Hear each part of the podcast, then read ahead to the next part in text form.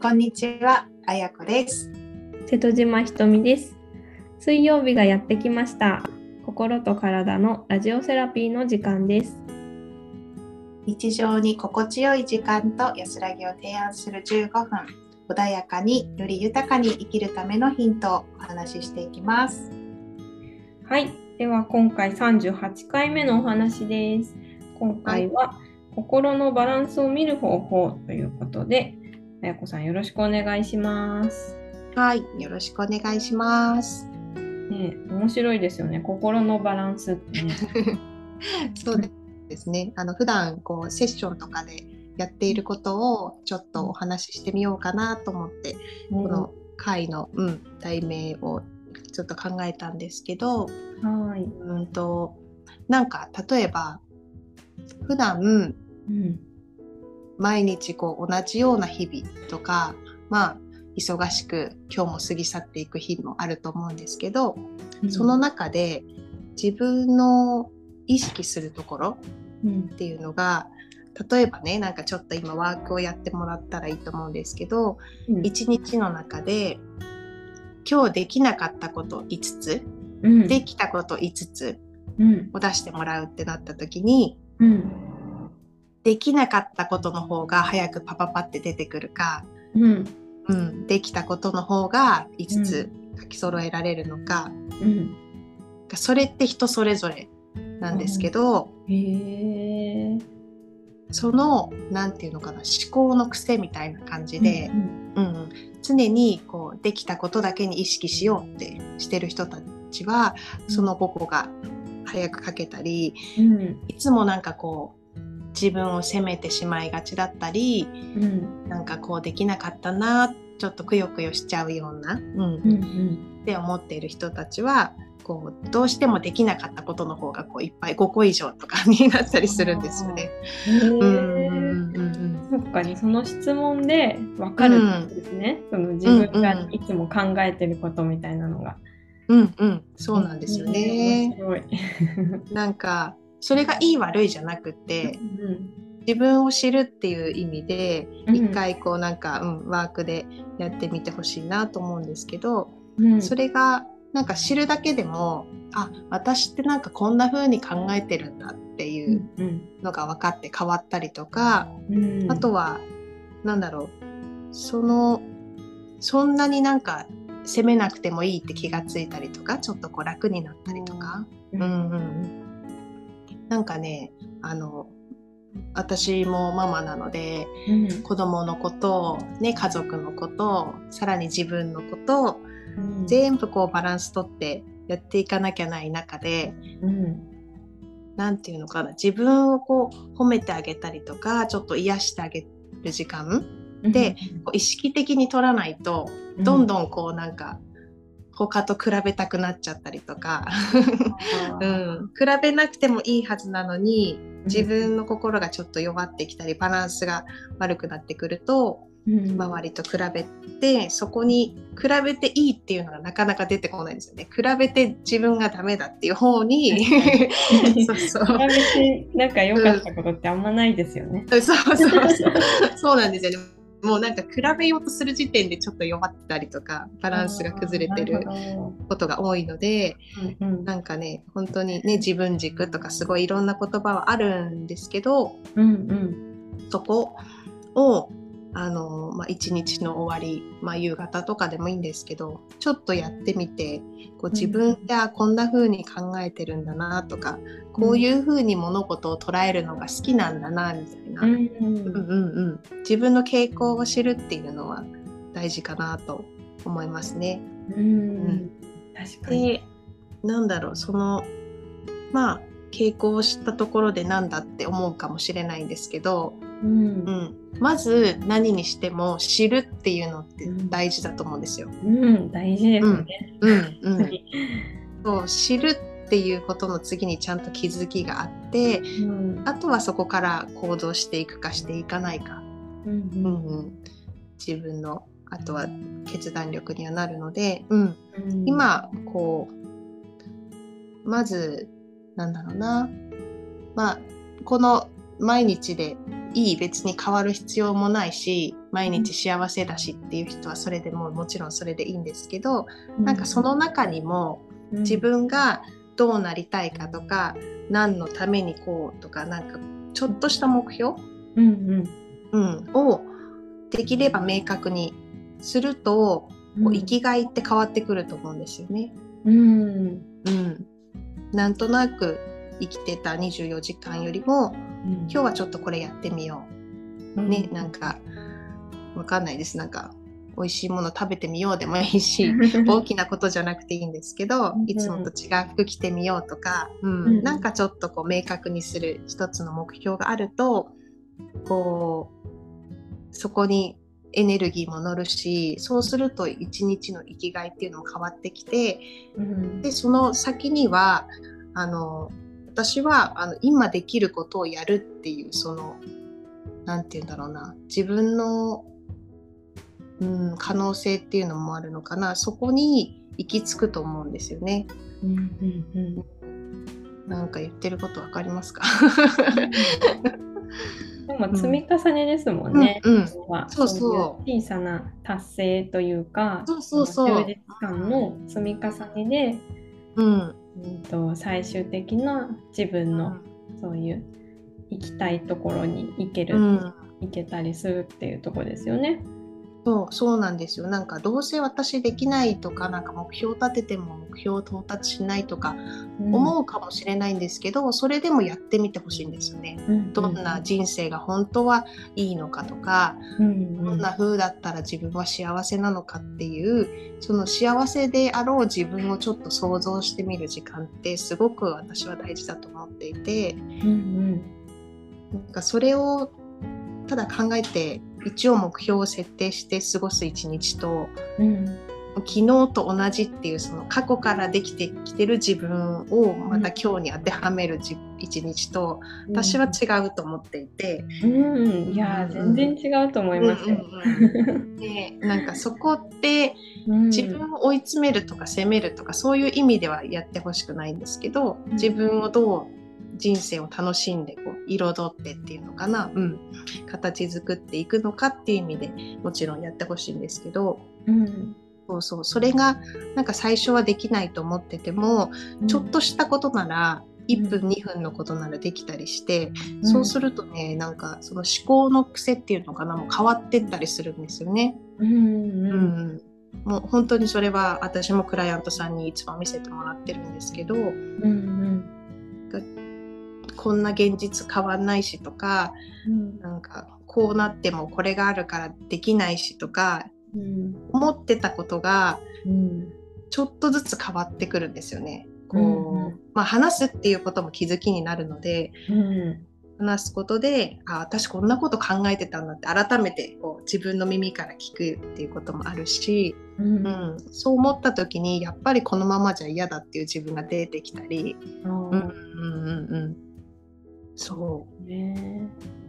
なんかねみんな成長してった方が楽しいので大人でも、うん、あの子供たち見てるとね本当に成長が目覚ましくて嬉しくなるじゃないですか、うん、親はね。うん、そうですね。でも自分たちもちょっとずつでもずっと成長していけるので、うん、それはもう止めないっていうか、うんうん。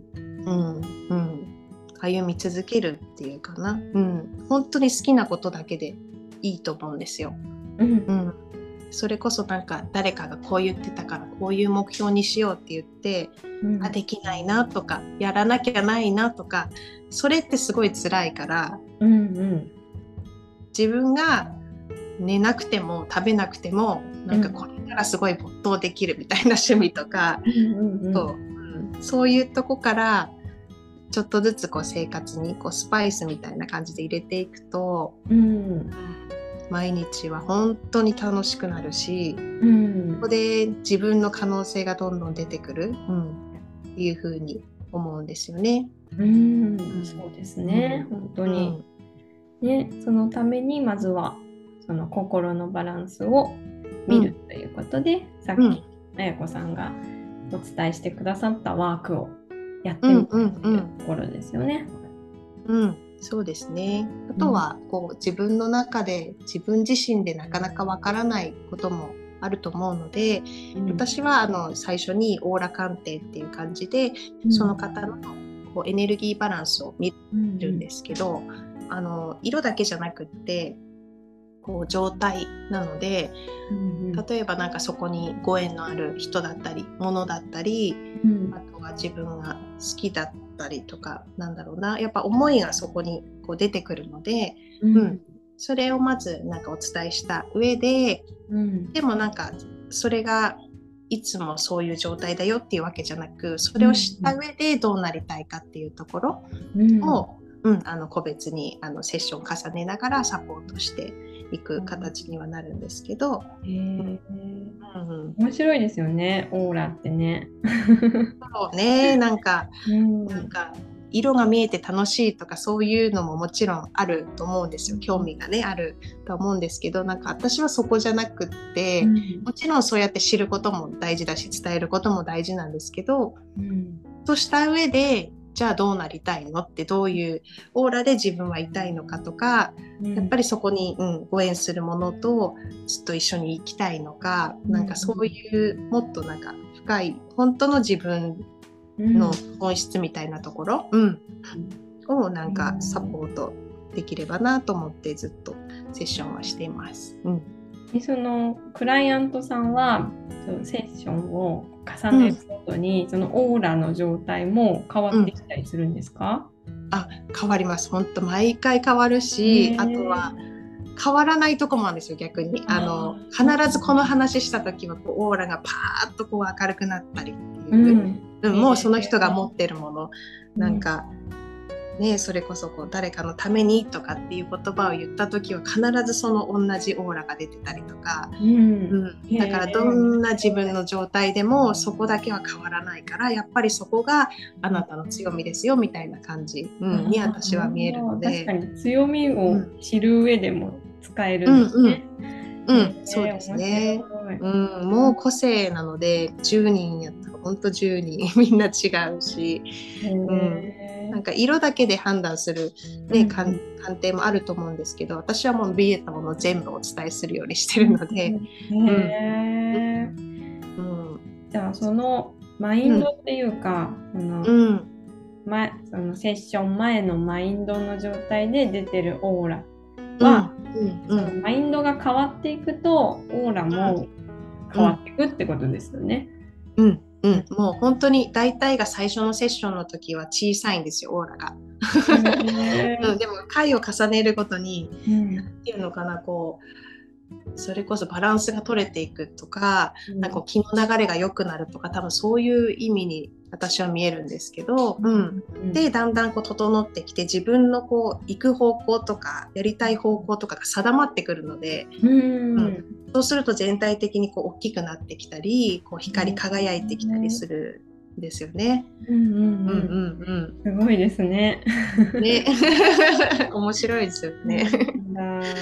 うん。ねなんかきっと毎日ね職場と家をうん。返しとか、なんかね。変わらない毎日だときっとねそのしぼんしぼんだというか 小さいオーラの世界でね、うん。生きてるでしょうけれどもいろいろそういうふうにあやこさんから質問をされることで結構いろんなこう発想というか本当は思ってたっていうことも出てきたりしますもんね。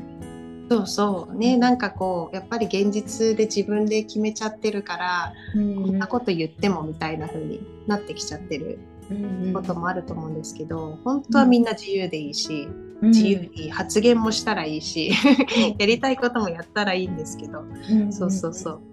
そこをねなんかこう引き出してあげられるだけでも本当明るくなるのでこう表情も、本来の自分っていうとこにねうんみんなが行けたらすごいもっともっと幸せに過ごせるなと思いますね。うん素敵ですね、本当に。